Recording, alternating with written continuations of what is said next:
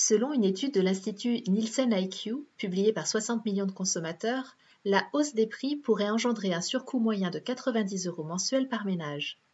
Un impact considérable sur le pouvoir d'achat de nombreux Français.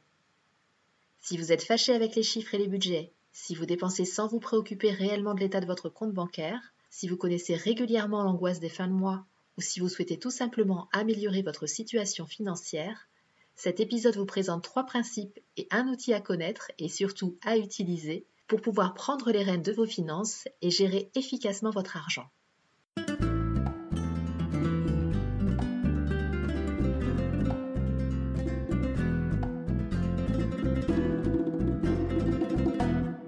Bonjour et bienvenue dans le podcast Les Dessous de l'argent. Je m'appelle Delphine et je suis coach de vie spécialisée dans la relation à l'argent. L'argent est encore un sujet tabou dans de nombreux pays, et il peut susciter chez les gens des émotions très fortes et très variées, allant de la joie au dégoût, en passant par l'admiration, la frustration, la honte, la colère et la haine. Comment l'argent, qu'il soit réel ou virtuel, peut-il avoir un tel impact? Que se cache-t-il derrière le Graal argent? Dans ce podcast, j'ai à cœur de partager avec vous des clés pour nous permettre de nous réconcilier avec l'argent et de le remettre à sa juste place. Ensemble, libérons-nous des croyances et des conditionnements qui nous empêchent d'être libres financièrement. Ensemble, reprenons notre pouvoir personnel sur l'argent et exprimons notre plein potentiel au service du monde que nous désirons co-créer. Il y a trois principes à connaître lorsque nous souhaitons améliorer notre situation financière. Le premier principe est ce que nous traquons et mesurons s'accroît. Avoir une vision claire de notre situation financière est le point de départ indispensable pour pouvoir mettre en place des stratégies d'enrichissement. Le physicien britannique Lord Kelvin disait Si vous ne pouvez pas le mesurer, vous ne pouvez pas l'améliorer. Mesurer notre argent implique d'établir un suivi budgétaire de nos entrées et de nos sorties d'argent et de savoir précisément combien nous gagnons, combien nous dépensons, combien nous épargnons, et combien il nous reste à rembourser si nous avons des crédits en cours ou des remboursements à effectuer. C'est ce suivi budgétaire qui nous permet d'améliorer notre situation financière et de progresser vers nos objectifs financiers. Cela nous amène au deuxième principe qui est traquer nos dépenses accroît nos profits. À partir de l'état des lieux de notre situation financière actuelle, nous allons pouvoir passer au crible chacune de nos dépenses et identifier nos habitudes de consommation certaines dépenses peuvent peut-être être réduites ou supprimées, ce qui aura pour effet d'augmenter nos économies et nos revenus. Car il arrive parfois que nous cumulions sans y prêter attention des mini-dépenses qui finissent par représenter des sommes d'argent conséquentes et entraîner des fuites budgétaires. Alors l'idée n'est pas forcément de se priver, il s'agit plutôt d'apprendre à dépenser mieux, d'optimiser nos dépenses actuelles et de réfléchir à notre planification financière en fonction des objectifs financiers ou des réalisations financières que nous souhaitons atteindre. Nous ne le répéterons jamais assez, pour s'enrichir, il faut que nos rentrées d'argent soient supérieures à nos dépenses. C'est à ce moment-là que nous allons pouvoir mettre de l'argent de côté et le faire fructifier.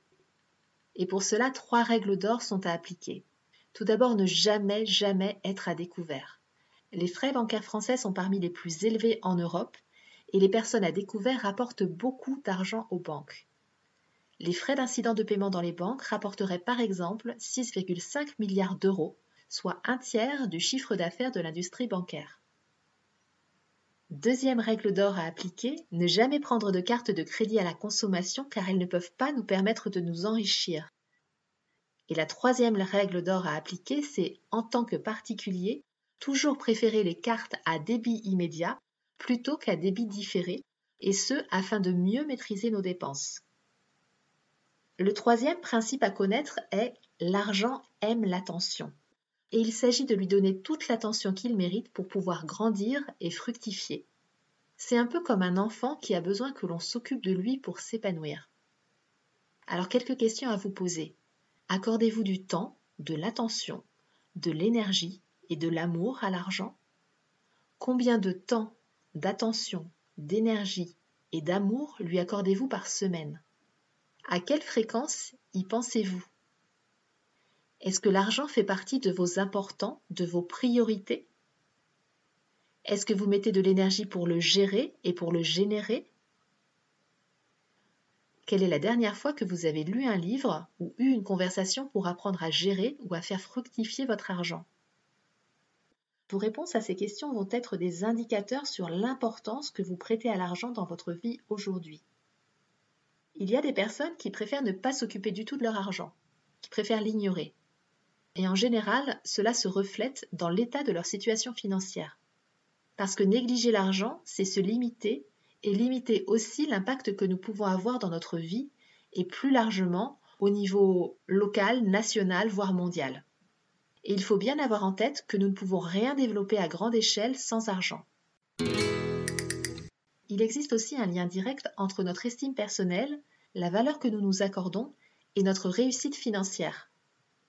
Notre valeur n'est pas déterminée par le monde extérieur ou par ce que les autres pensent de nous c'est notre estime personnelle, la valeur que nous pensons nous-mêmes avoir, qui va déterminer notre valeur. Et notre situation financière va rester la même tant que nos comportements et tant que la relation que nous entretenons avec l'argent ne change pas. Dans un livre de Dorine Virtu, il y a cette phrase qui dit L'univers ne va pas t'envoyer un million de dollars si les 1000 dollars qui sont dans ton compte en banque sont mal gérés. Alors pour donner envie à l'univers de nous donner plus d'argent, il est nécessaire de lui montrer que nous sommes en mesure de gérer l'argent que nous avons déjà. Cela implique d'établir et de suivre un budget quotidien, de mettre de la conscience sur nos achats et de savoir précisément dans quoi nous dépensons et investissons notre argent. En ce qui concerne la gestion de l'argent, il est important d'avoir conscience que la richesse, ce n'est pas de ne pas faire de budget ou d'arrêter de suivre son budget. Suivre ses comptes et faire un budget permet d'anticiper les choses et d'être serein. Ça permet d'envisager des projets pour l'avenir. Gérer votre argent doit aussi être quelque chose d'agréable. Et la première chose à faire pour que ce soit agréable, bah, ça va être justement de trouver une ou plusieurs raisons de faire ce budget. Vous pouvez aussi choisir de créer un petit rituel pour établir et pour assurer le suivi de votre budget. Par exemple, vous pouvez créer une ambiance agréable avec une musique qui vous plaît, vous pouvez aussi prévoir de faire juste après votre budget une activité que vous appréciez. Je voudrais aussi vous parler d'un système qui est très vertueux parce que justement il va permettre de grandir financièrement tout en profitant de la vie, tout en prenant en compte notre épanouissement personnel et tout en soutenant les causes qui nous tiennent à cœur, ce qui pour moi est une valeur très importante. Ce système, c'est le système des six jars de T. Harv Eker. Avec ce système, il va s'agir de répartir un pourcentage de nos revenus mensuels dans chacune des six jars, et ces six jars, elles sont complètement indépendantes les unes des autres. Une jarre, c'est en fait un compte dédié à une catégorie de dépenses précise, et l'argent qui y est mis ne peut en aucun cas être utilisé pour un autre usage. Il n'est pas possible de puiser dans une jarre pour payer une dépense associée à une autre jarre. T. Harv Eker recommande de placer chaque mois sur ces comptes un pourcentage donné de nos revenus et nous pouvons bien évidemment adapter cette répartition en fonction de notre situation personnelle, qui peut d'ailleurs évoluer dans le temps et être revue régulièrement.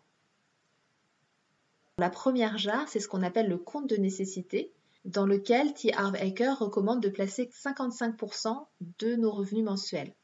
Donc cet argent va servir à régler toutes les charges fixes, les factures, les dépenses dont nous avons besoin pour vivre. Donc ça peut être le loyer, l'eau, le gaz, l'électricité, téléphone, la nourriture, les vêtements, euh, les assurances, l'essence, etc. La deuxième jarre, c'est ce qu'il appelle le compte épargne, sur lequel il recommande de placer 10% de nos revenus mensuels. Et cet argent va servir justement à mettre de côté pour les projets à moyen et à long terme, et aussi pour pouvoir faire face aux imprévus. Alors une partie peut être placée sur un compte épargne où l'argent est facilement disponible, pour les vacances, pour une réparation imprévue, pour acheter un nouveau réfrigérateur, etc et une autre partie peut être placée sur un compte à moyen ou à long terme qui souvent est plus rémunérateur et ça va servir pour les études des enfants, pour la retraite, etc. Ensuite, il y a la jarre qui s'appelle compte liberté financière et ici, effectivement, il s'agit de placer 10% de son revenu mensuel. Et ça va servir à financer les investissements qui, justement, vont nous permettre de générer plus d'argent. Et l'idée, c'est vraiment de ne pas toucher à ce compte liberté financière.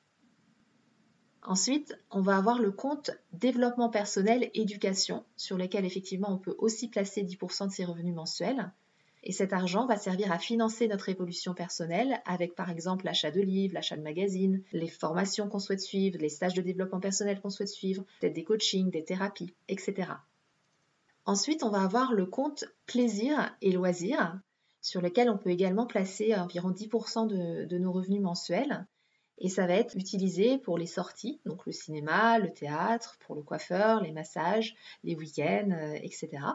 Et l'idée, c'est d'utiliser l'argent disponible sur ce compte dans le mois.